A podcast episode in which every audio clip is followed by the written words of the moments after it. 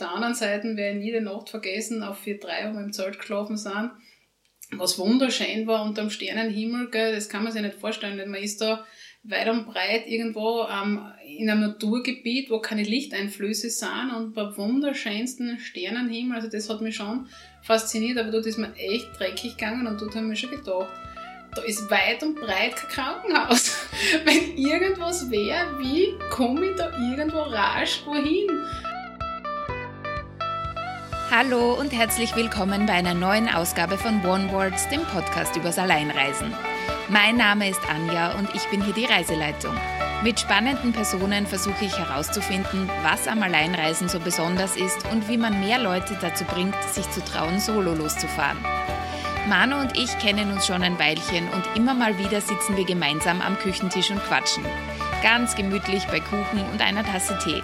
Über Arbeit, über unser Liebesleben, über gemeinsame Bekannte und auch übers Reisen. Und diesmal nehme ich euch mit in eines unserer Gespräche. Manu hat nämlich letzten Herbst etwas, wie ich finde, ganz Außergewöhnliches gemacht. Sie hat den Kilimanjaro bestiegen, den höchsten freistehenden Berg der Welt.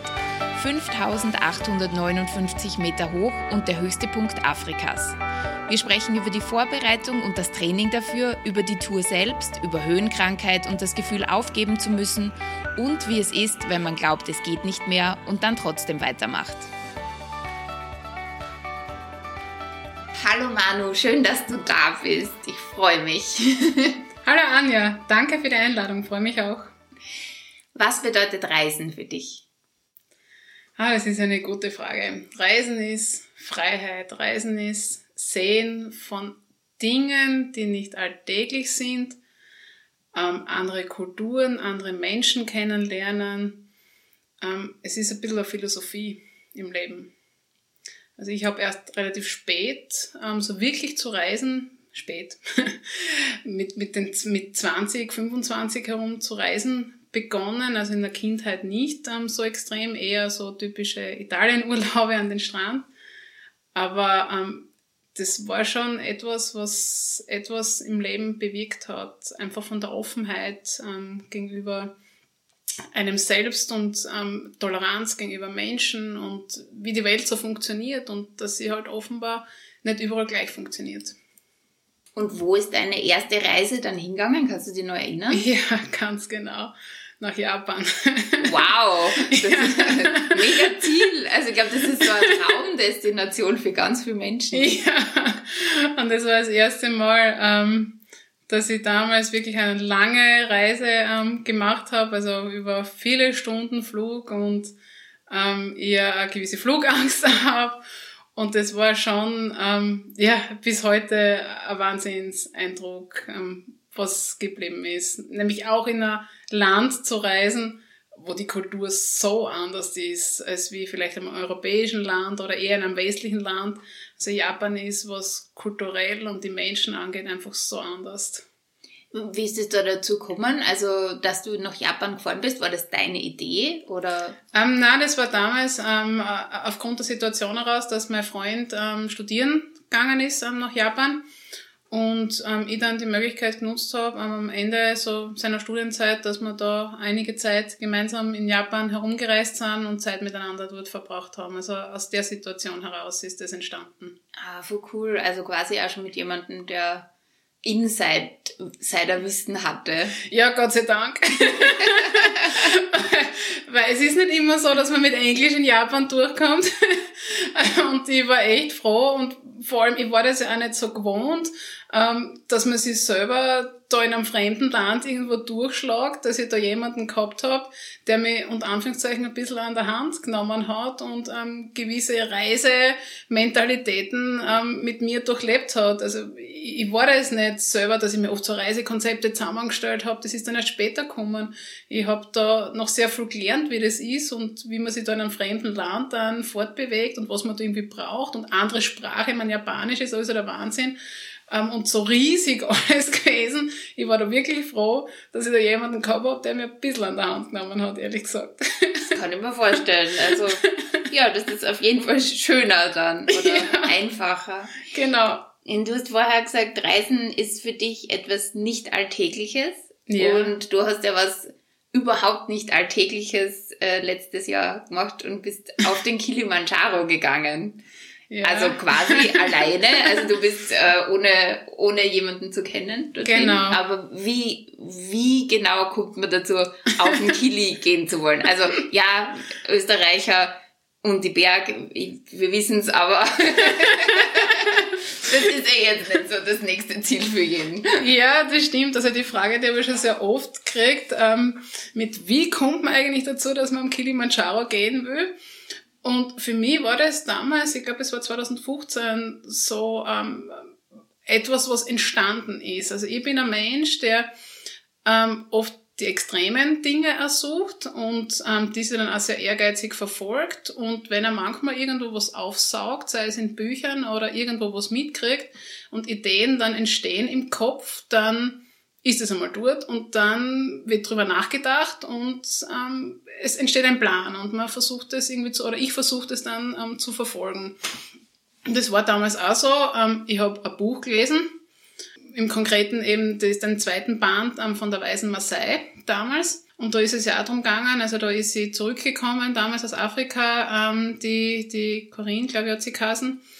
Und ähm, hat auch Dinge im Leben versucht zu verarbeiten, ähm, indem sie viel wandern gegangen ist und ähm, hat auch das Ziel dann für sich beschlossen, sie will im Kilimanjaro gehen. Und dann war das das Buch, wo sie das Ganze beschrieben hat und es hat mich so fasziniert, diese Beschreibung. Und dann habe ich mir gedacht, da will ich auf. Okay. Damals. Und dann habe ich begonnen, ganz viel über den Kilimanjaro zu lesen und ähm, hat sich diese Idee eigentlich in meinem Kopf ähm, festgesetzt und das Einzige, was irgendwie war, berufstätig, man braucht ja eine gewisse Zeit dann, dass man sich das irgendwie einrichtet, ähm, dass man da trainieren kann, dass man gewisse Konditionen aufbaut ähm, und alles. Und ich war sehr ähm, mit beruflich eingespannt. Ähm, ich habe mein Studium damals auch beendet, neuer Job und war voll auf Dienstreisen unterwegs und eigentlich hat sich die Zeit nicht ergeben. Und dann ähm, zur Corona-Zeit ist diese Möglichkeit wieder gekommen, Homeoffice zu Hause und ähm, keine Dienstreisen und eigentlich viel Zeit. Viel Zeit und Anführungszeichen dafür, aber da habe ich dann begonnen, ähm, für mich dieses Ziel wieder ähm, aufzunehmen und ähm, zu verfolgen und habe mal geschaut, wie das möglich ist und ob man das irgendwie umsetzen kann. Und das war dann wirklich so. Also ich habe dann zwei Jahre ähm, trainiert dafür. Anfangs gar nicht einmal bewusst zuerst dafür trainiert. Anfangs habe ich eigentlich begonnen, ganz viel zu gehen, ähm, einfach um den Alltag im Homeoffice zu entfliehen und habe da ein bisschen für mich gefunden, wie toll das es irgendwie ist, draußen wieder in der Natur zu sein und mehr Zeit zu verbringen und dass mir das einfach persönlich total viel gebracht hat. Und dann ist es immer mehr und mehr geworden und auf einmal habe ich gedacht, ja, jetzt könnte man mal schauen und Kilimanjaro und vielleicht doch und intensiver und konkreter trainiert.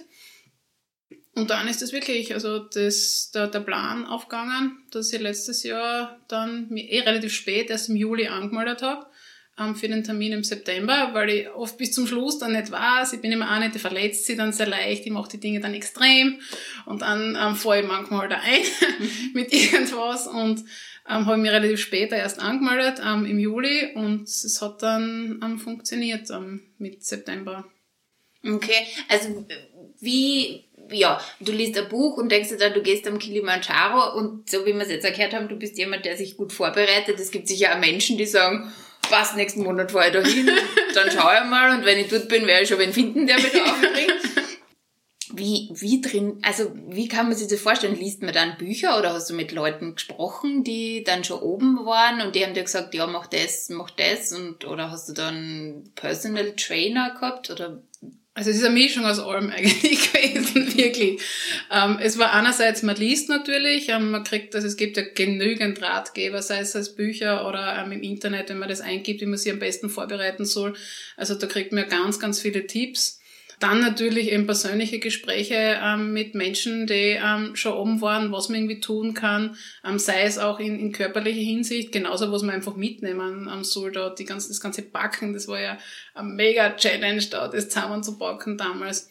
Und ähm, auch, ähm, dass sie ähm, mit einem Trainer immer gesprochen habe, mit einem Gesundheitswissenschaftler auch, dass wir da gemeinsam geredet haben, wie kann ich Kondition aufbauen, wie kann ich Kraft gewinnen, weil es ist ein Unterschied, ob du jetzt laufst und eine Kondition brauchst oder ob du bergauf gehst und ähm, auch Kondition eigentlich mhm. brauchst. Auch für täglich Touren ähm, mit 1000 Höhenmeter oder über 1000 Höhenmeter, dass du halt eine Woche jeden Tag ähm, durchhalten musst und ähm, wie man da am besten sich immer vorbereitet, dass ich wirklich unterschiedliche Aspekte gehabt habe, wie ich meinen Alltag gestalten kann, dass ich das dann auch wirklich schaffe, dass ich da wirklich auch gut aufkomme und mein Ziel war eigentlich immer, dass ich konditionell mit nichts kämpfen möchte, da am Kilimanjaro auf. Ähm, Wenn es mir höhenkrankheitsmäßig mit was erwischt, dann bin ich eh bedient genug, aber dann will ich nicht noch zusätzlich äh, mit einer Kraft oder mit irgendwas kämpfen.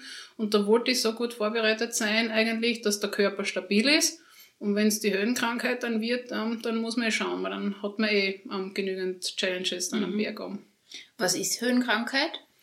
Höhenkrankheit ähm, ist, ähm, wenn du in gewisse Höhen kommst, dass der Körper dann aufgrund der dünneren Luft ähm, beginnt zu reagieren. Sprich, es kann sein, dass du Kopfweh kriegst, es kann sein, dass du Übelkeit ähm, kriegst, dass du ähm, die übergeben musst.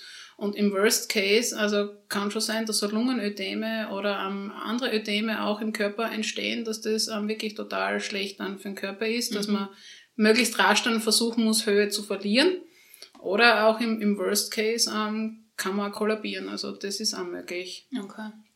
Ja, da, ja, gut, da verstehe ich, dass man sich gut darauf vorbereiten möchte.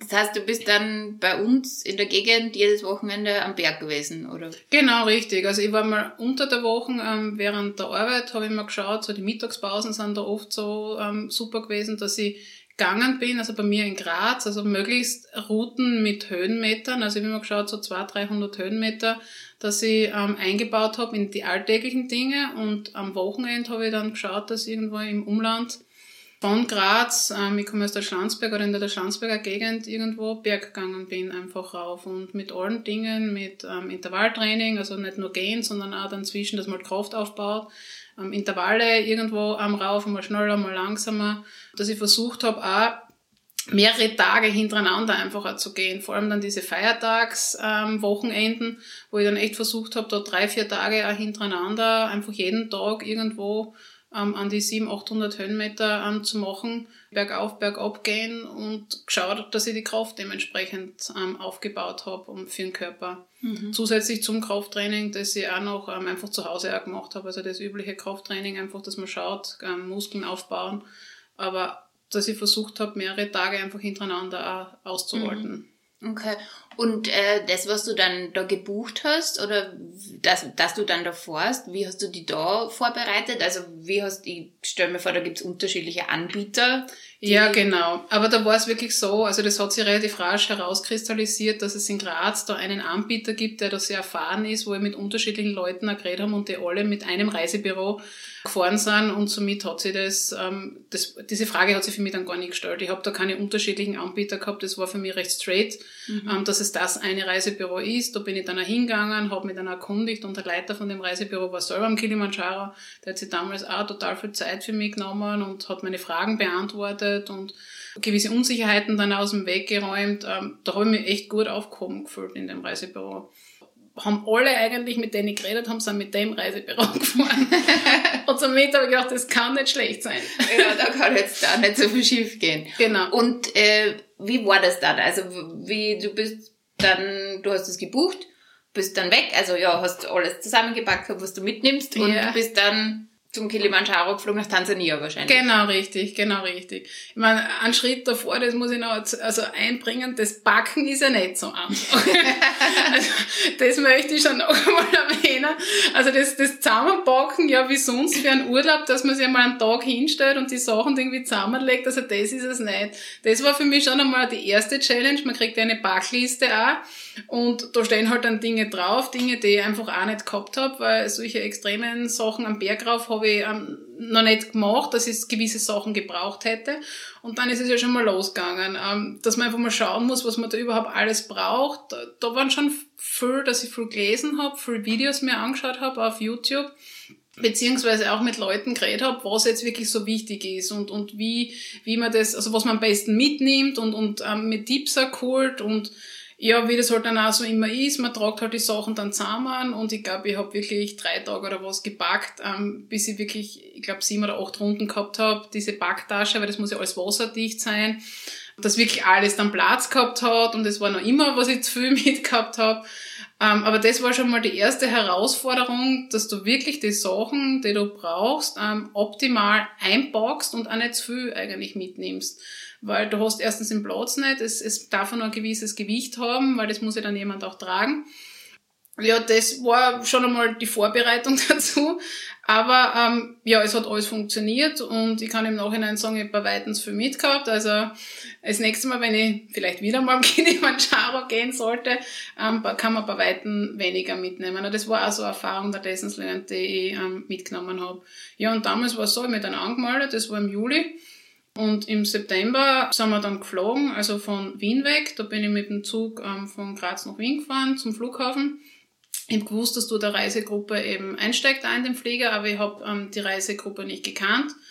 Damals hat auch der Reisebüroleiter gesagt, ich brauche mir keine Sorgen machen, weil ich sehe sofort, wer, ähm, wer da jetzt meine Reisegruppe ist und ähm, ich werde das sofort erkennen. Und ich habe mir gedacht, ja, bin ich gespannt, ob das wirklich so ist und das war auch so. Es war dann schon im Zug ähm, so, dass ich Leute mit der Backtasche und so die richtigen Bergleute ähm, getroffen habe und dass das eben meine Reisegruppe war, wo ich dann dazu gestoßen bin. Und ja, wir sind dann eigentlich mit dem gleichen Flieger ähm, zusammen nach Tansania geflogen. Also zuerst nach Addis Abeba ähm, dort umgestiegen und dann gemeinsam zum Kilimanjaro Airport nach Tansania und dort sind wir dann abgeholt worden und ähm, ja, ins Hotel gebracht worden. Und dort ist eigentlich das gemeinsame ähm, Zusammentreffen dann gewesen mit der Reisegruppe. Die sind aus unterschiedlichen ähm, Gegenden gekommen und haben wir uns kennengelernt, ehrlich gesagt.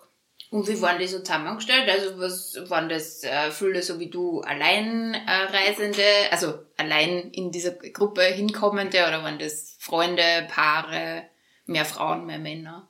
Ähm, ich glaube, Frauen-Männer-Verhältnis, wenn ich drüber nachdenke, war ziemlich ausgeglichen. Also so ähm, halb-halb. Also unsere Reisegruppe waren so 20 ähm, ähm, Personen. Das war circa halb-halb.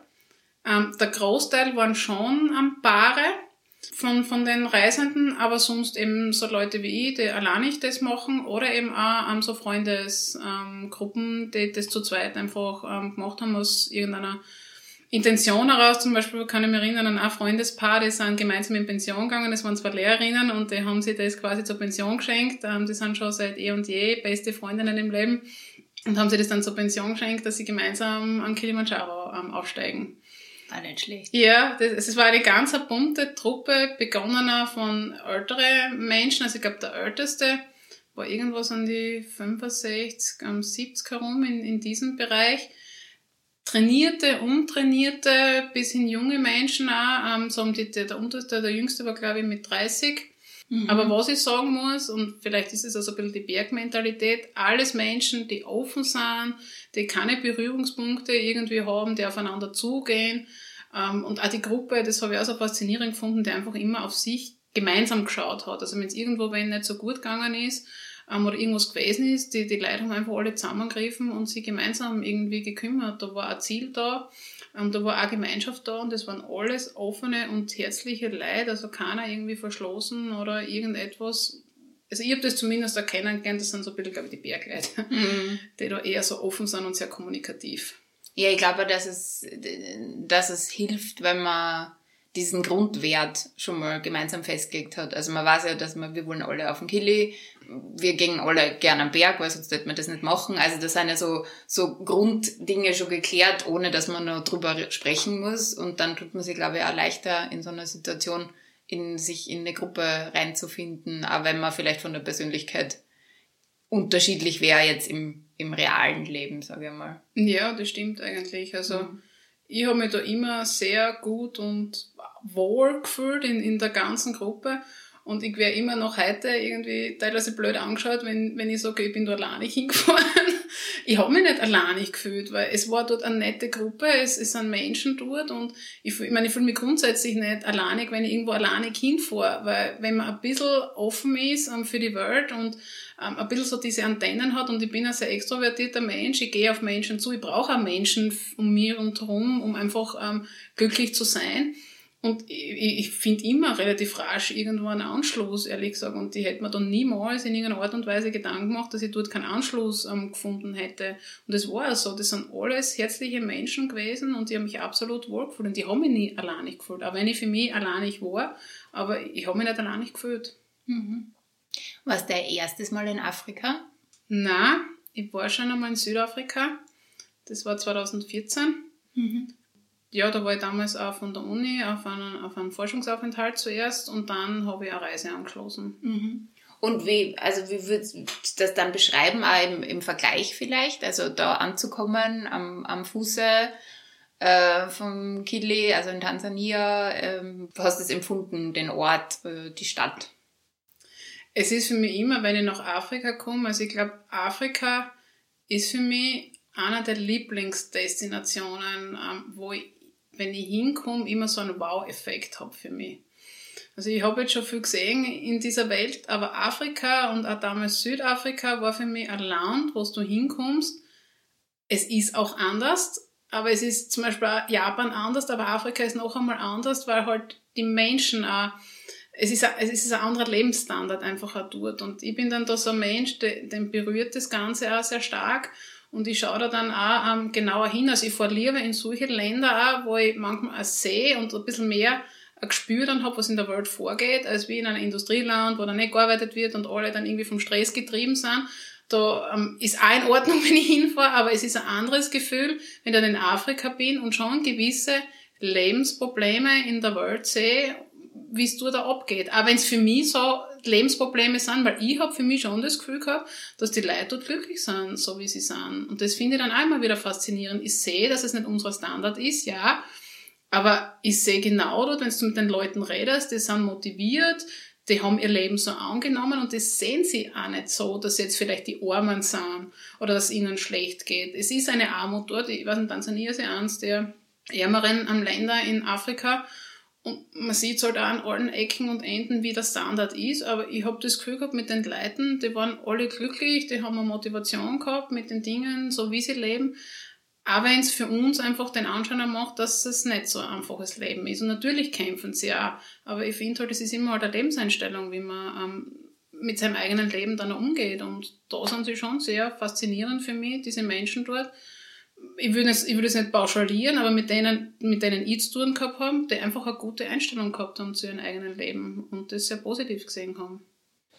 Mm, wie würdest du das in dem Bezug äh, einschätzen, diesen Kilimanjaro-Tourismus? Also natürlich ist es äh, sehr touristisch und äh, bringt ja Geld ins mhm. Land äh, und das Volk und so weiter, ähm, was ja per se nicht schle nichts Schlechtes ist, aber auf der anderen Seite ist es dann, glaube ich, schon wieder sehr ähm, wenn du sagst, ja, war glaube ich eine sehr europäische Gruppe oder sehr äh, Deutschland, Österreich, Schweiz wahrscheinlich äh, in dem Fall. Also die Guides dort, die dann das Gepäck hochtragen, sind halt äh, Einheimische. Also da gibt's ja schon wieder auch Gefälle.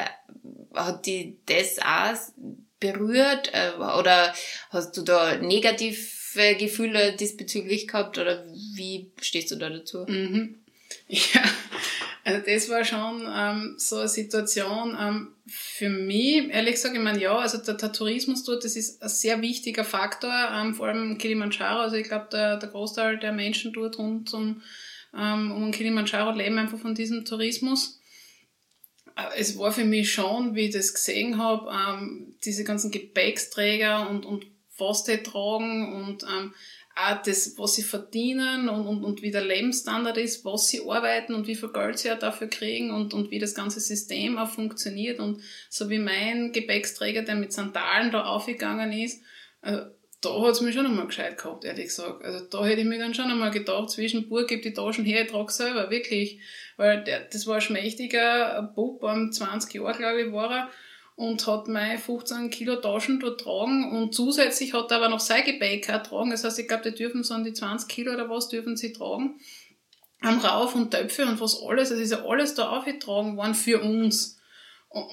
Also mit der Situation muss ich sagen, bin ich nicht so gut klargekommen. Mhm. Dass, dass ich da das Gefühl gehabt habe, ähm, da werde ich jetzt da vom Form bis hinten eigentlich bedient und, und das auch gesehen habe, was das für Arbeit ist, eine körperliche Arbeit, dass das jemand ähm, macht. Also da bin ich mir schon nicht so gut ähm, vorkommen ähm, mit, mit dem Standard, was mhm. da gewesen ist, ehrlich gesagt. Aber ich habe auch nicht, also ich, ich habe zumindest das Gefühl gehabt, dass, dass diese, für die Menschen dort ist das normal, dass sie das machen dass sie das für uns auch machen.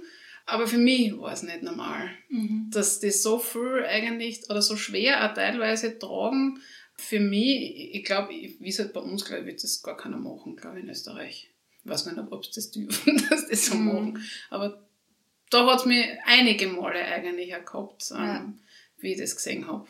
Ja, das ist ja, ich glaube, in diesem Bergsteiger nicht nur Tourismus, sondern auch seit Jahrzehnten, Jahrhunderten ähm, vom Everest, wie man das weiß, dass die Sherpas da halt einfach rauf und runter laufen, so quasi, und, und, und eigentlich die, die wahren Helden sind und dass der, der, der erste am Berg oben ja eigentlich ein Sherpa war natürlich. Yeah. Nicht, und nicht irgendwie, keine Ahnung, wer da jetzt der Erstbesteiger sie das umgehängt hat und die Fahne da oben drauf gesteckt hat.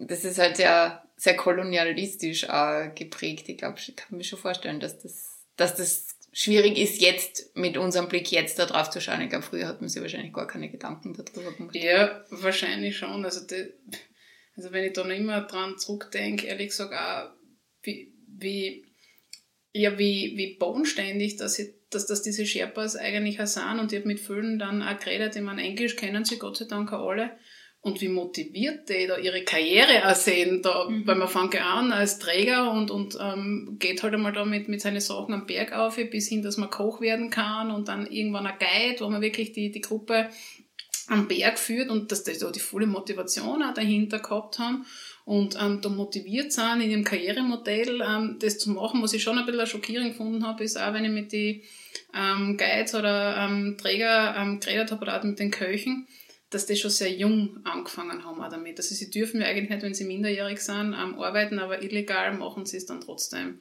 Und das hat mich dann auch wieder ähm, schockiert eigentlich. Also die haben oft auch keine gute Schulausbildung oder brechen auch die Schule ab. Gehen halt dann Geld verdienen, indem sie halt auch illegalerweise ähm, als Träger arbeiten.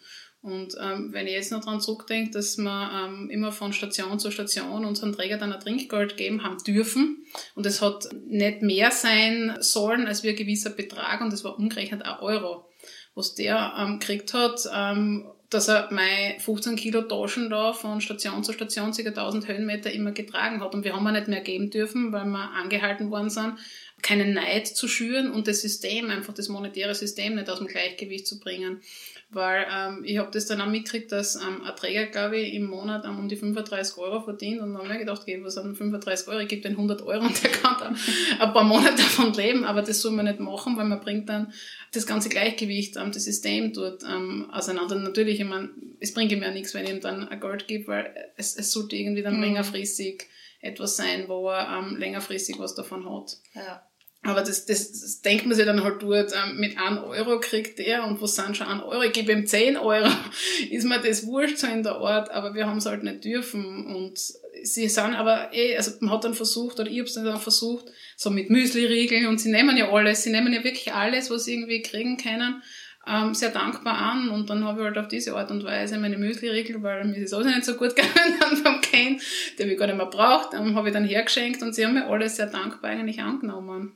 Mhm. Ich kenne das. In Malawi ist mir auch so gegangen, wo wir von diesem stillgelegten Brunnen gestanden sind, wo also Teile gefällt haben. Also, die mhm. sind nicht irgendwie gestohlen worden.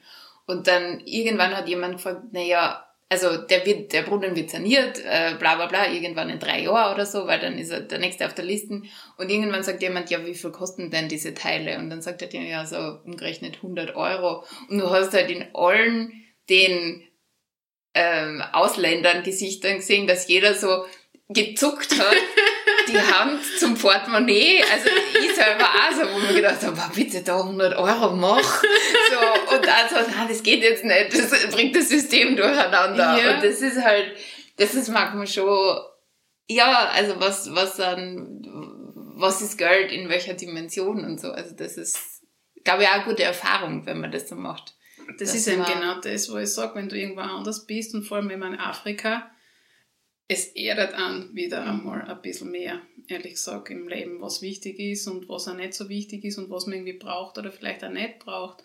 Und vor allem, wenn man auch mit diesen Menschen ähm, auch redet, gell, welche Einstellung das die ja haben und wie offen und herzlich und freundlich das sie auch sind. Und ähm, ich denke, die haben schon ihre Erlebnisse mit den Touristen. Auch.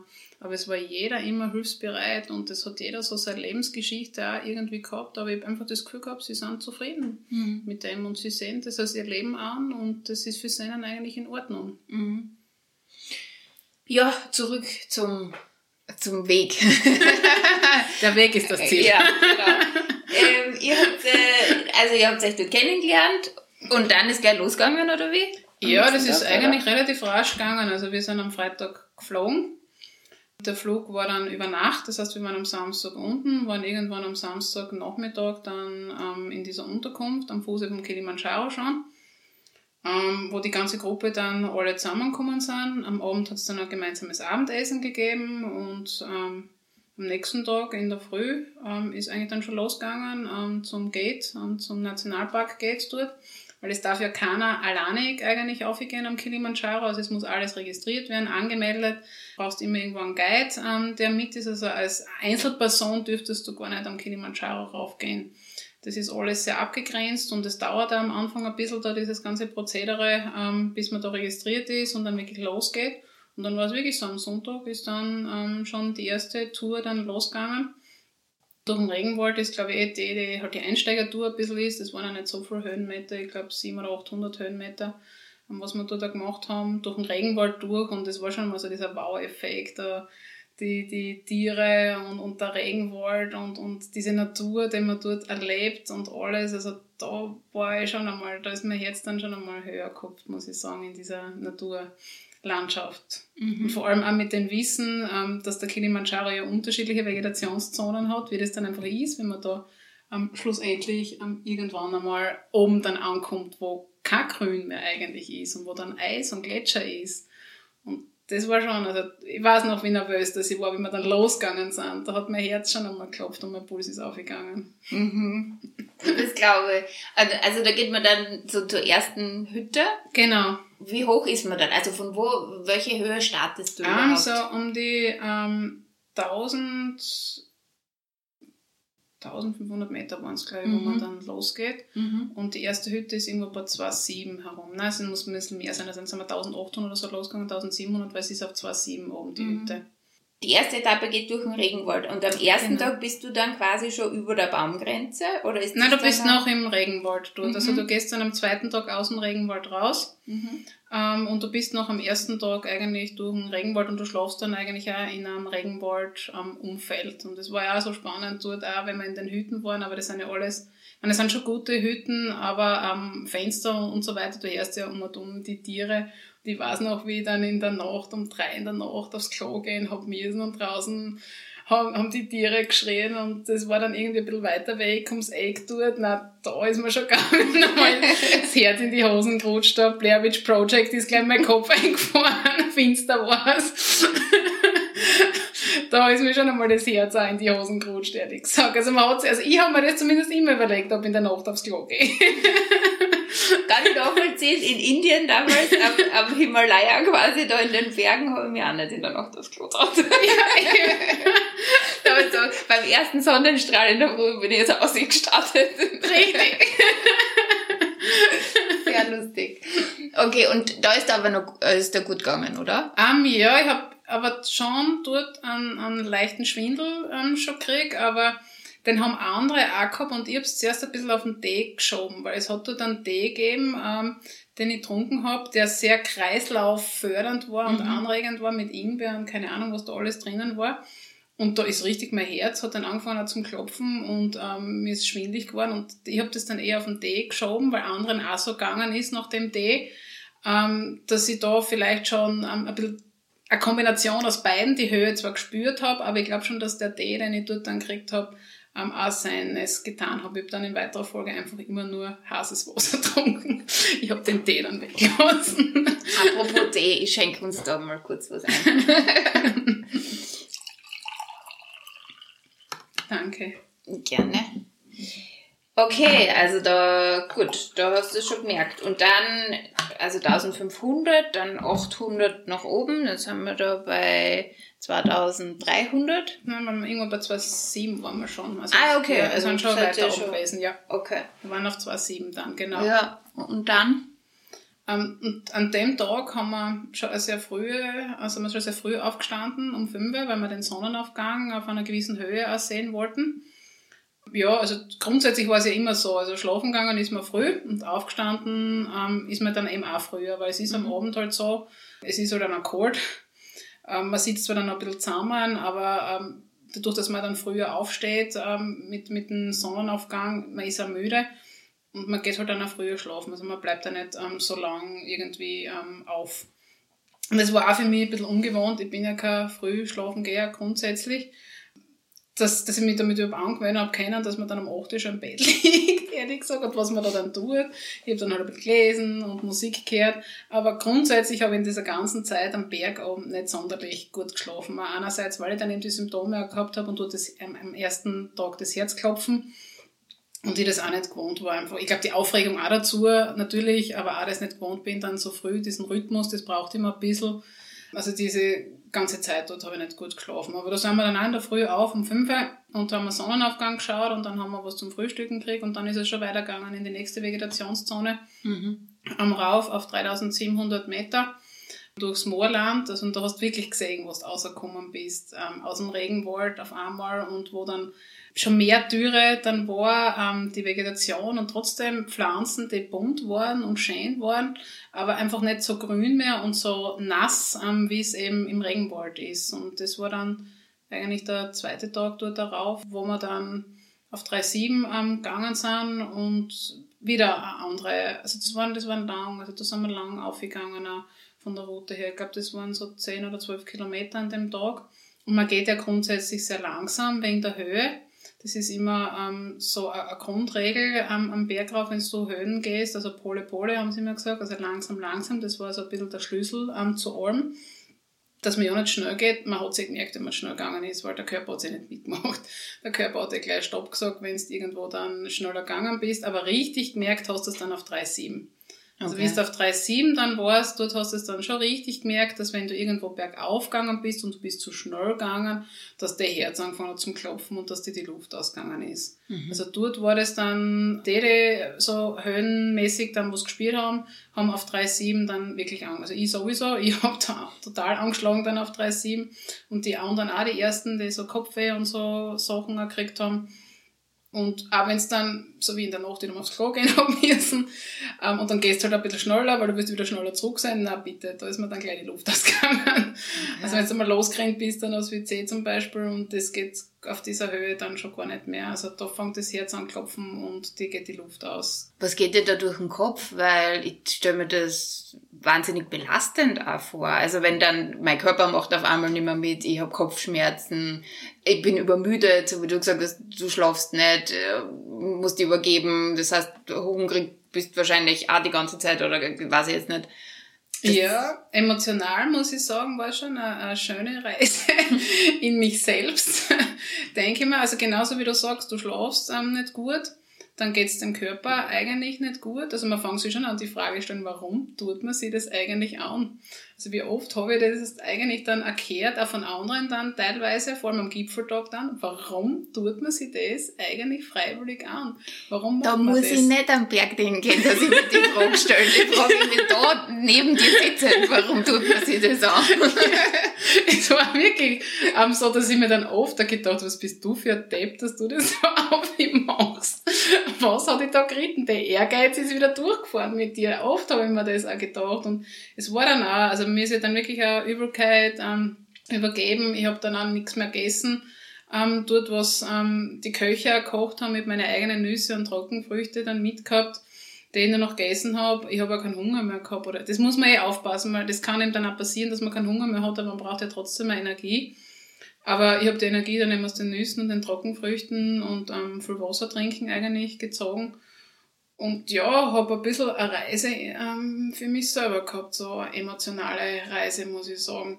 Also man denkt schon über sehr viele Dinge nach dann, die wichtig sind oder nicht so wichtig sind. Und das war nicht immer so einfach. Tagsüber war es leichter, weil tagsüber ist man in Bewegung. Da spürst du es auch nicht so. Man sicher, wenn du Kopfweh hast, aber dieses Herzklopfen spürst du dann auch nicht so. Aber in der Ruhe dann, in der Nacht, in der Ruhe, wenn du dann liegst, dann kommt das Ganze außer. Das haben sie uns ja vorher auch gesagt, dass in der Nacht dann diese ganzen Symptome stärker rauskommen. Und dann habe ich halt schon mein Puls so immer oben gehabt, einmal Sportuhr und dann geschaut, uh, der Puls geht auf auf 90, uh, der Puls geht auf auf 100, wird man schon nervös und alles. Also man muss sich schon dann ein bisschen selber erzügeln, anfangen, nicht ganz deppert zu werden. Mhm. und nicht alles da irgendwo Panik schieben, sondern versuchen ruhig zu bleiben und ähm, mit sich selber eigentlich, also sich selber auch zu beruhigen. Und in der Nacht war das, ich habe das dann auch mitgekriegt, ähm, wenn andere dann gut geschlafen hat, man hat die Leute schnarchen gehört und immer dann wieder gedacht hat, na und ich schlafe wieder nicht. Mhm.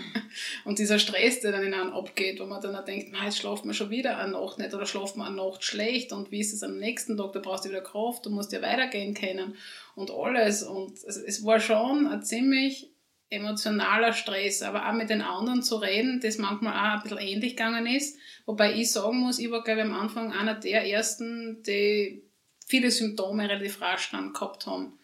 Und ähm, die anderen ist es dann oft auch gut gegangen, wo ich mir dann auch gedacht habe, uh, die anderen geht's gut und mir geht's dann offenbar nicht so gut und ob ich das überhaupt schaffe bis ganz auf, ehrlich gesagt, zum Gipfel. Also dort habe ich dann schon mal Zweifel angefangen, ob es überhaupt möglich ist dass das noch, ähm, wenn ich auf 3,7 so Symptome gehabt habe und dann auch weiter auf 4,3 und ähm, wie das dann einfach werden wird, weil schlussendlich haben wir auf 5,895 aufgemessen, ob das mein Körper dann überhaupt mitmacht. Aber das habe ich mir vorher auch schon immer gesagt, wenn es nicht geht, ähm, Gesundheit geht immer vor, das muss immer, ähm, das war immer eine Regel und dann ist es halt auch nicht. Aber ähm, bin ja nicht dort hingefahren, dass es halt dann nicht ist, sondern ich habe schon immer gehofft und mich selber versucht, da zu beruhigen und zu peitschen, dass es dann möglich ist. Mhm. Wie ist da die Unterstützung von den Guides? Also ihr habt ja Guides mit, ne? Wie ist da überhaupt die Aufteilung? Ich versuche mir das gerade so ein bisschen vorzustellen. Da mhm. kommt jetzt eine Gruppe von 20 äh, Menschen. Jeder hat einen Gepäckträger, also 40. Dann noch Guides, Köche, weiß ich nicht, wie, welche Gruppe geht da auf, wie gehen da welche vor, was ist, was ist mit mhm. denen, die schneller gehen, was ist mit denen, die langsamer sind? Also es war ungefähr so, dass ähm, wir waren eine Gruppe von 20 ähm, Personen, dass ähm, für 20 Personen 60 Personen, also drei Personen pro Person mitgegangen sind, die Köche, Träger, Guides und so weiter waren, also das war unsere Begleitgruppe. Und die hat sich dann aufgeteilt, weil zum Beispiel ähm, die, die Träger, die haben halt in der Früh unsere Taschen, die wir schon in der Früh ausstellen müssen, die haben die relativ rasch geholt und sind dann schon vorgegangen. Die Köche haben dann wieder abgebaut, ähm, ihre Sachen und ähm, sind dann ähm, auch teilweise vorgegangen, weil sie haben uns ja müssen zum Mittag auch wieder verköstigen. Also wir haben ja Frühstück, Mittag und Abendessen gekriegt und auch wenn wir ähm, zum Mittag irgendwo ähm, in der Natur waren, haben die dort echt ähm, aufgekocht teilweise und ihre Sachen ähm, auspackt und waren für uns immer da. Und also es war, also mit uns mitgegangen sind wirklich nur ähm, also die Guides, die in der Truppe waren und alle anderen sind entweder vorgegangen oder sind nachgekommen. Mhm. Und ich muss auch sagen, die Guides, die mit waren, das waren immer total nette Leute, ähm, die haben sich gekümmert, die haben immer ein bisschen die Gruppe im Auge behalten müssen, wenn es irgendwo nicht so gut gegangen ist, so wie mir. oder wenn einmal zum Beispiel einer aus WC gehen hat müssen, weil man hat immer in Bewegung bleiben sollen ähm, dass die ganze Gruppe nicht stehen bleiben hat müssen, sondern die hat weitergehen können und dann ist halt auch Guide einmal ähm, bei, bei demjenigen dann geblieben und hat gewartet. Oder wenn es irgendwann dann nicht so gut gegangen ist, haben wir gefragt, ähm, wenn er eine Pause machen wollte, dass er dann dabei mit dem eine Pause gemacht hat.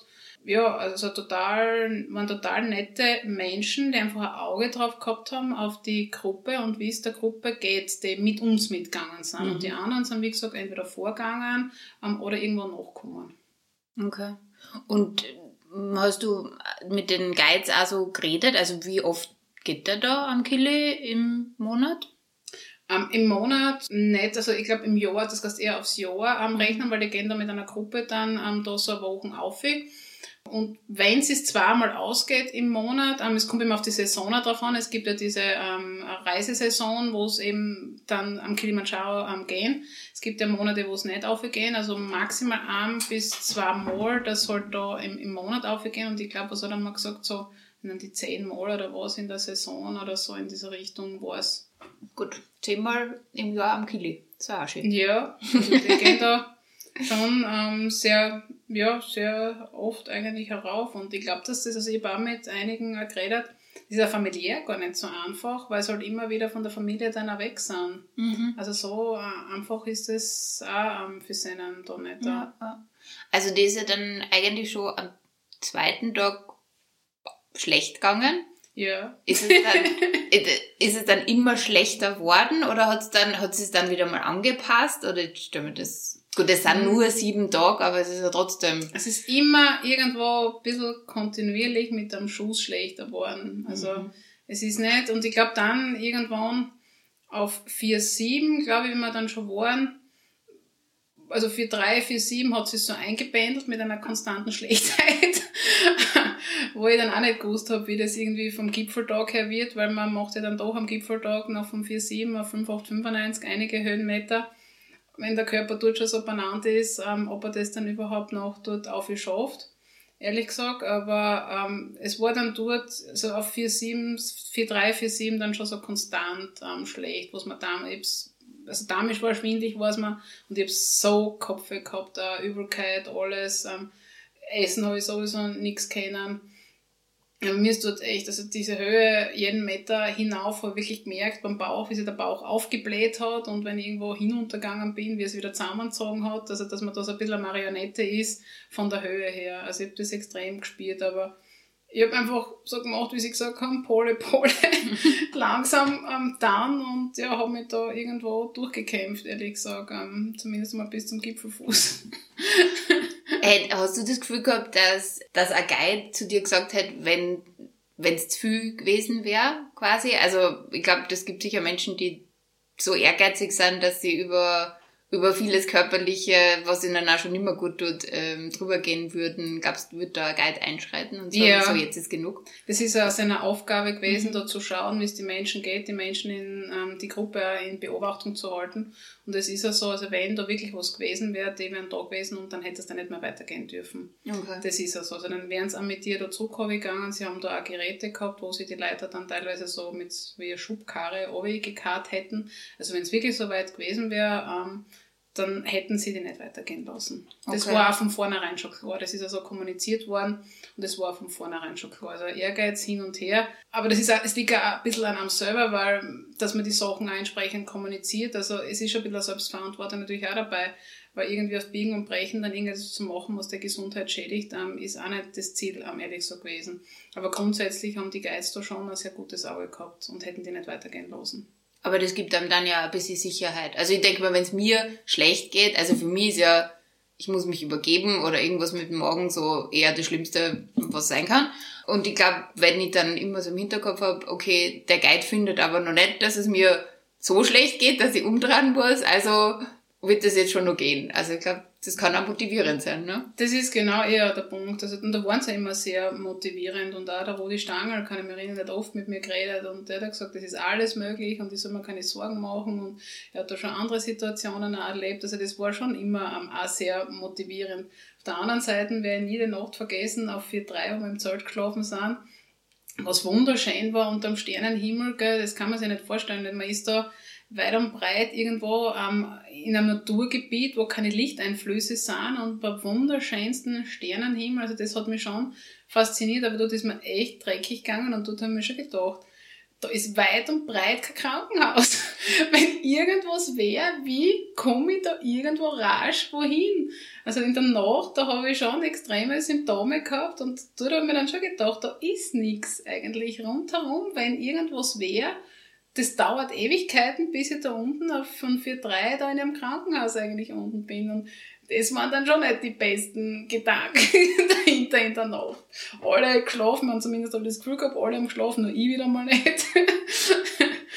Aber es war, das, das war, ich glaube, das war für mich die belastendste Nacht ähm, von allen dort am Bergaum in dem Zelt dort, weil dort ist mir echt nicht gut gegangen dort habe ich gescheite, gescheite Symptome, ehrlich gesagt, gehabt. Da habe ich nicht gewusst, ob es noch am nächsten Tag geht, für mich gefühlt. Mhm. Und warum bist du am nächsten Tag weiter? Es ist ja immer so, beim Liegen kommen diese Symptome mehr außer. Wenn du dann stehst und gehst, geht es eigentlich auch wieder und es ist ja wieder anders, wenn dann andere Leute um dich sind. und dort habe ich eigentlich für mich das Gefühl gehabt, dass es geht und dass ich es halt weiter probieren ähm, kann. Ähm, ich bin in der Früh dann eigentlich dort ähm, ganz gut aufgekommen. Ich war zwar saumiert, aber ich hätte nicht jetzt das Gefühl gehabt, ähm, dass ich nicht weitergehen kann. Ich wollte es einfach noch weiter ähm, hin probieren. Auf, auf 4-7, das war dann die nächste Station, dass man dorthin kommt. Und ich glaube, das ist noch nicht so viel Unterschied. Schauen wir mal, wie es einem einfach wird. Und wenn es nicht geht, dann kannst du eh nichts machen. Aber es ist dann in der Früh oft, wenn dann die Leute, wenn dieses Leben wieder beginnt und du nicht so mit dieser Ruhe und mit dir selber beschäftigt bist und mit deinem Körper und mit deinen Gedanken, wieder Ablenkung und du kriegst gewisse Dinge und Symptome nicht so mit. Mhm. Das heißt, du warst alleinig in deinem Zelt? Na, zu zweit. Ah, okay. Also Der arme Kollege. Weil ich hab echt, ich hab herumknotzt. Ich hab wirklich keine gute Nacht dort gehabt in der Nacht. Also das ist mir echt nicht gut gegangen. Und der Kollege, ähm, ja, der tut mir heute noch leid, weil ich so unruhig war und er dementsprechend auch nicht gut schlafen hat können. Der Gerald. Sorry, Mhm. Gerald. Aber du hättest ja jemanden gehabt, mit dem du die austauschen kannst, oder? Ja, wir können oder? nicht die ganze Nacht aufgehalten. Ja, ich meine, ich hoffe, dass er dann doch, ähm, zumindest hat er für mich gefühlt schon den Eindruck gemacht, dass er dann ein bisschen schlafen hat können. Aber ich will nicht die anderen da vom Schlafen abhalten, wenn ich schon nicht schlafen hab können. Okay. du, wie ist denn das so hygienemäßig da am Berg? Also, Oh, voll spannend. Toilettenmäßig halt ähm, ist halt die Natur, wenn du halt unterwegs bist. Ja, wenn du dann bei diesen ähm, Stationen eben auch bist, so wie für drei oder für sieben bei den Hütten, ähm, hast du entweder weiter unten schon WCs, ähm, die recht ähm, westlicher sind, also sogar richtige Toiletten und dann halt einfach Loch im Boden und ja, Plumpsklo, mhm. ehrlich gesagt. Und du hast dein Toilettenpapier ja selber mit haben müssen am Berg, also das gibt's auch nicht da. Und dann, wie das halt ist, so in der Natur. ähm, Man, die besten Hygienestandards sind es natürlich nicht, aber ja, man hat ja seine, sein Desinfektionsmittel mit und ähm, irgendwelche vielleicht Feuchttücher oder sonstiges, das weiß man eh schon im Voraus. Da bereitet man sich eh vor. Ja, ist halt so. Mhm. Und Und, ist halt Natur. Ist halt Natur. ja. Und geht es stell mir so vor, dass äh, eine Gruppe von 20 Menschen, sage ich jetzt einmal, dann nach dem vierten Tag auch schon äh, eine Geruchswolke hinter sich herzieht, ne? Weil so mit Duschen wird's ja auch nicht. Also Nein. geschwitzt wird wahrscheinlich viel, aber Also geduscht habe ich heute Abend nie, weil in der kalten Dusche ich sicher nicht. Aber ich muss sagen, vom Geruch her, das hat sich echt, also da kann ich mich an keine einzige Situation erinnern, ähm, wo das irgendwie ähm, aufgetreten wäre. Also nie, dass ich für mich das Gefühl habe, boah, da stinkt's oder boah, in irgendeiner Art und Weise gar nicht, weil man Zahn, Zahnbürsten hast sowieso gehabt, also Zahnputzt und, und ein bisschen kultiviert hat man sie ja, man hat ja Feuchttücher gehabt und diese Dinge. Oder dass man mal eine warme Schüssel Wasser gekriegt hat, ähm, auch zum, zum rudimentär waschen. Ich meine, natürlich die Wäsche, also die, die verschwitzte Wäsche, vor allem die Unterwäsche, hat man manchmal einfach ähm, getrocknet und dann halt wieder anzogen. Oder so wie ich, habe glaube ich sowieso nur zwei Unterhosen da gebraucht. ich habe mich gescheut in dieser kalten, aber wirklich nur das Notwendigste auszuziehen, was irgendwie gegangen ist. Und die Wäsche drüber halt dann einfach getrocknet und am nächsten Tag wieder anzogen. Darum habe ich viel zu viel Wäsche mitgehabt, weil ich habe eigentlich immer das Gleiche angehabt. Aber ich kann mich kein einziges Mal erinnern, dass ich mir irgendwann gedacht habe, boah, der stinkt oder war in irgendeiner Art und Weise. Aber wie ich das erste Mal wieder duschen habe können, dann im Hotel, das war schon eine mega geniale Angelegenheit. Vor allem, wie ich kann mich erinnern, wie ich Haar gewaschen habe und wie ich dann mit dem Handtuch meine Haare abtrocknet habe, dass das Handtuch so braun war, weil es war dort ähm, sehr windig und du hast ja diesen Sound und alles in die Haare gehabt. Und dass auch dann so schwarze Suppen runtergekommen ist. Und da war ich schon einmal überrascht, was eigentlich alles in meine Haare ähm, drinnen war oder eben auf der Haut ähm, drauf war, angetrocknet auch von diesem Staub, was, was, was wir da ähm, gehabt haben in dieser alpinen Wüste Mhm. und mitgenommen haben. Ja, die, die erste Dusche, an die kann ich mich noch sehr gut erinnern. Vor allem warm duschen, nicht kalt. Und wir haben müssen aufpassen, also dass wir nicht zu lang duschen, weil ähm, das, das Hotel oder diese Unterkunft, wo wir ähm, waren, das ist ja nicht so westlicher Standard, haben auch noch begrenzt Warmwasser gehabt und das hat jeder Warmwasser eigentlich braucht. Darum, glaube ich, hat schon ein bisschen dauert mit einer Dusche, glaube ich, waren wir nicht hundertprozentig sauber gefühlt. Aber wie kalt wird's dann eigentlich da oben? Also in der Zeit, wo du jetzt warst, im September. Mhm. Ähm, ja, schon ähm, 0 und Minusgrade. Mhm. Also in den Bereichen der Nacht und am Gipfel dann ähm, sowas um die minus 10, minus 15 Grad dann. Das heißt, die war die meiste Zeit kalt. Ja, ich friere sowieso immer. Ich bin nicht der Mensch, der da die wärmste ähm, Körpertemperatur, glaube ich, hat. Ich friere sowieso immer und es war immer kalt. Ähm, also mir war immer kalt. Aber ich war immer einpackt, echt. Ich habe, ich weiß nicht, wie viele Schichten ich oft angehabt habe am Abend beim Sitzen. Die Leute haben schon immer gelacht, wie sie mich gesehen haben mit Daunenjacken und alles.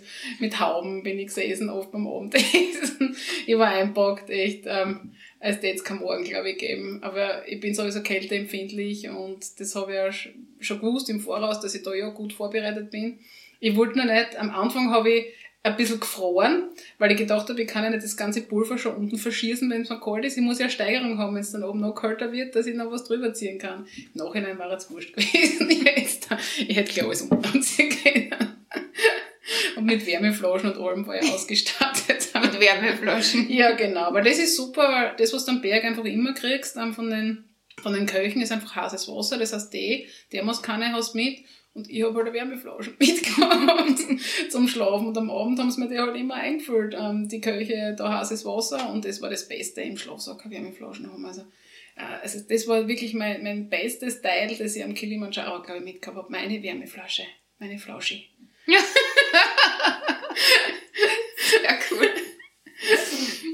Ja, also äh, um den Spannungsbogen zu schließen, bist dann aufgekommen? ja. also am Gipfeltag muss ich sagen, in dieser Nacht, man schläft ja nicht so viel, weil man steht ja schon Mitternacht auf, weil man dann am Gipfel losgeht. Man geht ja deswegen relativ früh am schon schlafen an dem Tag, also so gegen 4, 5 am Nachmittag. Zumindest man legt sich halt hin und ruht. Interessanterweise war das die Nacht, wo ich wirklich einmal ein paar Stunden geschlafen habe. In den Nächten davor ähm, habe ich gefühlt gar nichts geschlafen und dort war es wirklich so, da war ich auf einmal ruhig und habe echt ein paar Stunden ähm, geschlafen dort und habe mich relativ ausgeruht ähm, gefühlt. Und da habe ich dann gemerkt, dass die anderen eigentlich so schlecht geschlafen haben und ich habe da super geschlafen.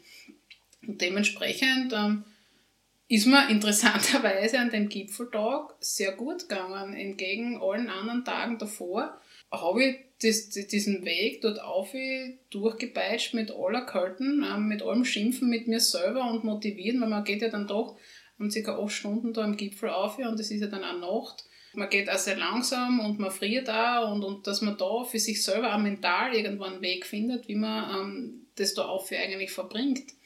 Und ähm, da sind dann viele auch von der Gruppe her, wo es dann die Höhensymptome rausgekommen sind, wo sie es übergeben haben ähm, oder mal zusammengeklappt sind, nicht weitergehen haben können und wo es mir eigentlich super gut gegangen ist. Ich habe da alle Regeln versucht zu befolgen, die uns der Bergführer gesagt hat, aber bingerix genau mit Atmen, Atemrhythmus, Gehrhythmus, alles, was irgendwie ist, dann zwischen einmal trinken und ähm, irgendwas essen. Ich meine, ich glaube, ich habe zwei Hase Trockenfrüchte und ein paar Nüsse da aufgegessen. Ich habe nicht kennen, mir war noch immer schlecht.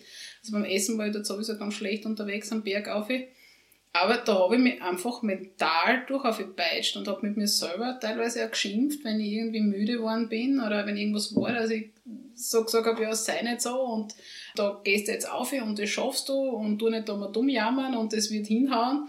Oder eben auch anders motiviert, das, du, du bist super, du bist super vorbereitet und das, das schaffst du dadurch auf. Und so habe ich mich da eigentlich relativ gut ähm, aufgebracht ähm, am Gipfel, muss ich sagen. Ich war selber von mir überrascht, dass es so gut dann hingehauen hat. Zehn Minuten vor dem Gipfel dort, bevor wir wirklich am Gipfel waren, hat es mir dann aber wirklich einmal gehabt. Ähm, ich glaube einfach, weil ich so wenig gegessen habe und ähm, auch nicht gerade am meisten getrunken habe, wo es mir mal zusammen gesagt hat, wo ich keinen Schritt hätte mehr weitergehen können dort. Dort hat es mir mal gehabt, da bin ich zusammengeklappt, bin ich gesessen am Boden und da habe ich wirklich gemerkt, wenn ich einen Schritt bergauf gegangen ist, wie hinter mir wer gestanden ist, der mich zurückgehalten hat. Ich hätte keinen Schritt mehr gehen können. Und da, muss ich sagen, war ich so fasziniert, da ist auch ähm, ein Guide dann gekommen, hat mir Cola in die Hand gedruckt, von sich aus, das war sein Cola, hat mir das Cola gegeben und hat gesagt, ich muss das jetzt trinken.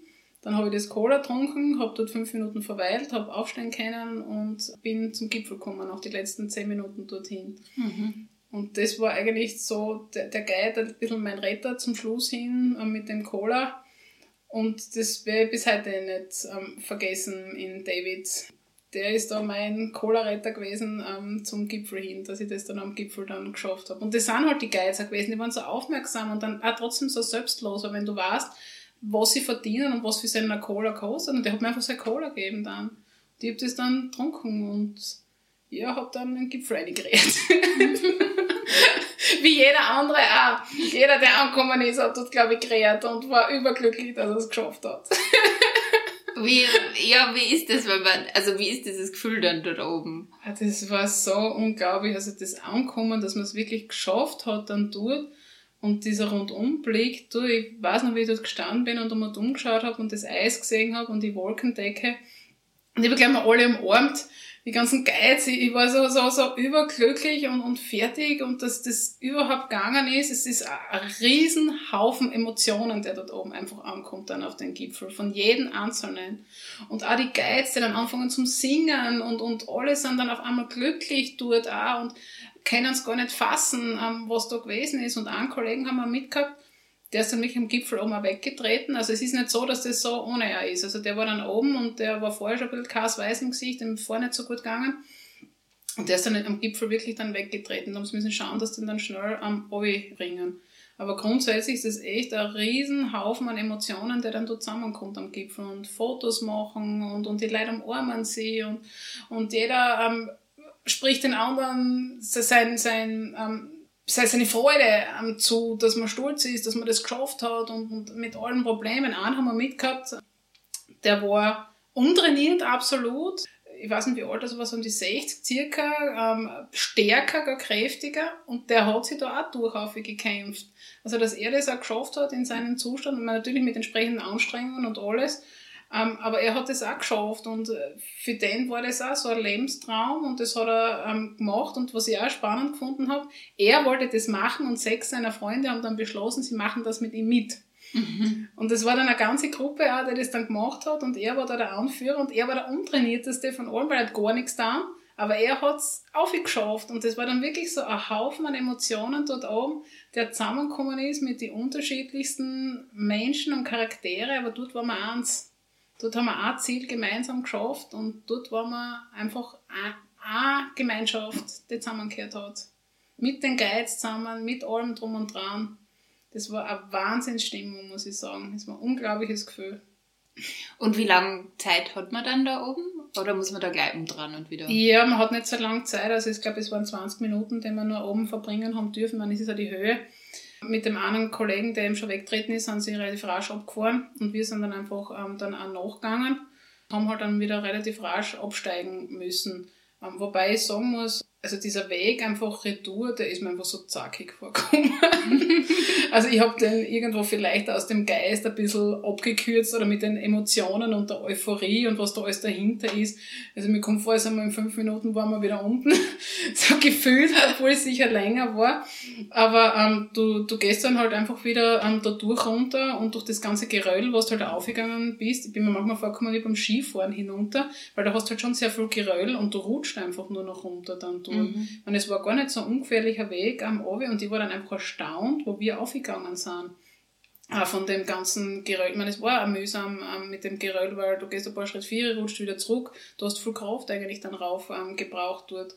Und ich war da echt dann beim Abgehen erstaunt, dass wir da aufgegangen sind in der Nacht. Und das war ja viel Staub und, und Dreck natürlich, wir sind da runtergerutscht, aber gefühlt waren wir in fünf Minuten dann unten, ehrlich gesagt. Zumindest einmal auf 4,7, weil das war der erste, der, ähm, die, die, die erste Zwischenlandung beim Runtergehen und dann sind wir aber noch abgestiegen am gleichen Tag auf 3,7. Also das okay. war dann auch noch, dass wir dort am Abend dann auf 3,7 dann angekommen sind. Und das war dann auch noch. Also haben wir kurz was gegessen dann auf 4,7, zusammenpackt unsere Sachen und dann ist es weitergegangen am, am gleichen Tag noch auf 3,7 runter. Mhm. Und dann am nächsten Tag ganz oben. Genau, und am nächsten Tag bist du dann von 3,7 ganz runtergegangen. Okay. Genau, und das war dann ist auch, ist auch eigentlich gefühlt recht rasch gegangen, wobei ich mich schon erinnern kann zum Schluss dann, hat sich schon zart zum Schluss. Ich weiß noch, wir, wir waren alle bierdurstig. wir wollten alle, weil am, am Gates dort beim Nationalpark hat es so einen Laden gegeben mit Kilimanjaro Bier und das haben wir schon beim Aufgehen gesehen und wir waren alle bierdurstig und wollten alle zu dem Bier ab. Und deswegen hat sich das dann zum Schluss schon zart, dass die letzte Stunde oder so, was dann noch war, haben wir schon gedacht, na, wie lang ist noch? Da wollten wir wirklich schon raus dann. Da waren wir schon eingestellt drauf, jetzt kommen wir raus und jetzt kriegen wir endlich um, unser Bier, unser verdientes Bier. Und das hat sich dann schon zart am, am letzten Tag. Aber am Vortag kann ich mich erinnern, dort wir runtergekommen sind auf 3,7. Es war nicht diese Euphorie an dem Abend, dass wir jetzt gesagt haben, yay, wir waren jetzt da oben, wir haben das geschafft. Es war jeder fertig, es war jeder miert von der Anstrengung, teilweise ähm, auch mit den ganzen körperlichen Leiden, die Leute ähm, ist es ja nicht gut gegangen auch. Mir ist, was das angeht, verhältnismäßig ganz gut ähm, gegangen. Also da war ich echt überrascht nach dem Gipfeltag und allem. Also mir ist da super gegangen. Geschlafen habe ich zwar noch immer nicht so gut auf 3,7, aber da ist es den anderen dann schlechter gegangen. Aber es war nicht so die Partystimmung oder diese Euphorie, dass man jetzt da gesagt haben, yay, da oben waren wir. Das war einfach eine mega Anstrengung und das hat einfach sacken müssen. Bei mir ist das sowieso erst, ich glaube, so zwei Wochen später erst kommen dieses Bewusstsein, dass ich da jetzt eigentlich oben war, mhm. mit allem drum und dran. Sicher haben wir dann unser Bier unten getrunken und, und waren alle happy, aber dieses wirkliche Gefühl, was ich da dann geschaffen habe und mein Ziel erreicht habe, das ist erst so circa zwei Wochen später gekommen. Da war ich schon wieder in Graz. Warte mal, du bist angekommen, sieben Tage hoch, zwei Tage runter oder so. Ja, und dann, so. und dann gleich wieder in Flieger retour, oder? Nein, ich bin dann noch ein paar Tage unten geblieben. Also es hätte die Möglichkeit gegeben, dass man dann im Anschluss noch so Safaris macht, dann auch Sansibar. Aber das wollte ich für mich nicht, weil ich mir damals schon gedacht habe, dass wahrscheinlich dieser Eindruck, da oben gewesen zu sein am Kilimanjaro, ähm, so riesig für mich ist, dass ich das gar nicht genießen hätte können, wenn ich jetzt dann eine Safari gemacht hätte oder irgendwo nach Sansibar oder sonstiges ans Meer gefahren wäre, dass, dass ich diese Eindrücke einfach verarbeiten ähm, habe wollen. Und ich bin dann einfach dort noch geblieben, ein paar Tage ähm, in, in der Umgebung von Kilimanjaro, habe dort Touren gemacht, um einfach das Land ein bisschen kennenzulernen, die Einheimischen kennenzulernen, was es dort eben so gibt, wie sie leben. Und das war gut so. Weil die Eindrücke waren wirklich für mich, ich, ich hätte das nicht wollen, wie ich runtergekommen bin. Ich hätte nicht wollen auf eine Safari fahren, ich hätte nicht wollen irgendwo nach Sansibar. Es war, das war für mich, es hat gereicht. Und dann das Land noch zu sehen, ähm, wie die Menschen dort leben, am Fuße vom Kilimanjaro, das war für mich genau passend. Und dann bin ich dort noch ähm, ein paar Tage geblieben. Also in Summe war ich circa zwei Wochen unterwegs und bin dann eben heimgeflogen. Mhm. Und warum hast du das jetzt gemacht? Also nach dieser diese ganze Qual und alles, ist, äh, warum macht man das? Das ist echt ähm, eine gute Frage. Ich glaube, das sind so diese eigenen Dinge im Leben, was man sich als Ziel setzt, was irgendwas hinan bewegt, was Emotionen auslöst, wo irgendeine Ehrgeizart dahinter ist, wo man meint, ähm, man muss das tun. Dinge einfach irgendwie zu erreichen für sich selber, etwas, was einem fasziniert, wo man dann auch zurückblicken kann und sagen, hey, voll cool, da bin ich echt stolz drauf, dass ich das gemacht habe. Ist, ich glaube, das zieht sich durch viele Dinge im Leben, Ausbildungen, dass man Studium abschließt, dass man gewisse Sachen einfach macht für sich selber und nicht für andere, dass man echt ein Ziel für sich selber als, innerer, als, als inneren Antrieb heraus hat, das man dann zu Ende bringt. Und ich finde, das ist auch eine Qualifikation im Leben, dass man Dinge zu Ende bringt. Mhm. Also ich kann, ich habe jetzt nicht den Grund, dass ich sage, ich habe das jetzt gemacht, weil das oder das. Das ist eine ganze Kombination, als glaube ich, als ein, als, Einst also ein, als ein Mindset, als eine Einstellung im Leben, wie man funktioniert, wie man tickt, welche Eigenschaften das man hat, welchen Charakter, einen gewissen Ehrgeiz, den man mitbringt. Das ist eine ganz bunte Mischung, glaube ich, an Dingen, dass man solche Sachen dann einfach macht und auch zu Ende bringen will, auch wenn es sau anstrengend war. Würdest du das wieder machen? ja, das ist jetzt eine gute Frage. Da fällt mir wieder die Geschichte ein, wie wir kurz bevor wir errunden waren, beim Gate habe ich mit dem Guide ähm, geredet und der hat mir da auch ein bisschen was erzählt und hat mich dann auch gefragt, die gleiche Frage hat er mich gefragt, und kommst du wieder und gehen wir wieder auf da am Kilimanjaro? Ich habe damals dort gedacht, bist du deppert, da gehe ich sicher nie mehr auf, das war so anstrengend, mir ist so scheiße gegangen, da komme ich nie wieder her, habe ich mir im Kopf gedacht. Und interessanterweise dann, zwei Monate später war das circa im Dezember, ähm, da war ähm, so Gipfeljubiläum, zweimonatiges, und da habe ich mir dann gedacht, eigentlich, ich war jetzt schon wieder so weit. ich darf schon wieder mit aufgehen. Ich habe das Ganze offenbar dort schon wieder relativ rasch vergessen gehabt von den Anstrengungen her. Und es ist ja jetzt so. Also ich war schon wieder so weit. Ja, ich es machen. Ich es machen, vielleicht von einer anderen Seite, von einer anderen Route aus. Also ich es wieder machen. Ja, jeder Wirbel. Weißt du, das ist so wie mit Kinderkriegen. Du vergisst man diese Strapazen. Und dann, wenn es wieder so weit ist, denkt man sich, warum macht man das? Das ist so anstrengend. Ich kann nicht schlafen. Genau, ich kann nicht schlafen. Déjà-vu. Ah, sehr lustig. Manu, ich habe am Ende vom Podcast immer ein paar schnelle Fragen. Ja. Kennst du wahrscheinlich eh schon. Ich werfe dir was hin und du sagst mir das Erste, was dir in den Kopf kommt. Bed oder Breakfast? Breakfast. Berg oder Tal? Berg. See oder Meer? Meer. Campingvan oder Fünf-Sterne-Hotel? Campingvan. Dschungel oder Wüste? Dschungel. Alleinsein bedeutet für mich. Das ist eine gute Frage, gell?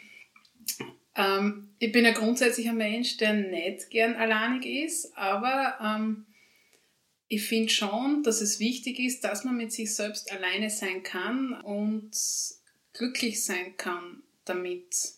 Ich finde, das ist einfach im Leben was total Wichtiges, glücklich und zufrieden zu sein mit sich selbst und sein Glück ja nicht von anderen abhängig zu machen. Das heißt, es ist eigentlich Alleinsein für mich eine Qualifikation. Weil ich sehe es nicht als Selbstverständlichkeit, zumindest nicht für mich, der ein sehr extrovertierter Mensch ist und gern Menschen um sich hat. Für mich ist es eine Qualifikation, das gelernt zu haben, allein sein zu können und mit mir selber zufrieden und glücklich zu sein. Und einsam sein bedeutet für mich? Ist, glaube ich, schon etwas Schlimmes. Also wäre für mich, wenn ich wirklich das Gefühl hätte, einsam zu sein, das ist, glaube ich, nicht etwas, was für mich erstrebenswert wäre ähm, als Mensch. Also das würde ich nicht mögen. Also einsam sein für mich ist eher ein bisschen schon gefangen zu sein in, in irgendetwas, was nicht passt offenbar im Leben, wo man hinschauen sollte, warum das so ist dann, wenn man einsam ist. Drei Dinge, die überall hin mit müssen. Drei Dinge, die überall mit müssen. Das ist auch so eine spannende Frage. Ja, meine, meine Kamera, also fotografieren. Ich liebe fotografieren, egal in welcher Art und Weise. Also sei es mit Handykamera oder sonstige Kamera. Ja, ich glaube schon an mein Handy in, den, in der neuen modernen Zeit aktuell, ähm, weil ich sehr connected bin mit, mit Freunden, Familie und, und meinen Menschen in der Umgebung. Also das ist zumindest ein bisschen meine ähm, Welt ähm, nach außen. Ja, und mein Kindle. Was ich jemandem raten würde, der auf den Kilimanjaro gehen möchte. Ja, gute Vorbereitung und nicht alles so heiß essen, wie es irgendwie kocht wird in den Büchern. Und auch auf den YouTube-Videos, alle Dinge, die da irgendwie erzählt werden, ähm, dass das nicht alles so ist, ähm, wie es dann in der Realität ist. Also es wird immer heißer gekocht als wie gegessen. Einfach ein bisschen ja, mit Hausverstand, ähm, Dinge natürlich ähm, sich gut vorbereiten und es einfach tun nicht lang irgendwie da drüber nachdenken, wenn man sowas machen will, bitte macht's es. Und eine Wärmeflaschen. Die Wärmeflaschen. Wärmeflaschen-Fans Genau, United. genau. Die Flasche muss mit. Das ist wirklich mein Geheimtipp für Kilimanjaro. Für ein bisschen die erfahrenen Leute da draußen. Nehmt eine Wärmeflasche mit. Heißes Wasser gibt's überall. Das Wort zum Sonntag. Danke, Manu, fürs Teilen deiner Geschichte. Dankeschön. Hat mich gefreut. Also für Wärmeflaschen bin ich immer zu haben. Ich habe meine ja sogar nach Thailand mitgeschleppt und dort auch benutzt. Aber das Ziel, so einen Berg zu besteigen, habe ich wirklich nicht. Hatte ich noch nie. Kommt aber vielleicht noch, man kann ja nie wissen. Das war One Words für heute. Wenn ihr auch die nächsten Folgen nicht verpassen wollt, dann abonniert den Podcast und aktiviert die Glocke. Lasst mir gerne auch eure Bewertung da. Das ist eine kostenfreie Möglichkeit, mich und meinen Podcast zu unterstützen. Und ich freue mich sehr, wenn ihr mir eure Gedanken und Anregungen als Kommentare schreibt. Alle Kontaktinfos findet ihr in den Shownotes. Wie immer am Schluss, hört nicht auf das, was wir sagen, geht und seht nach.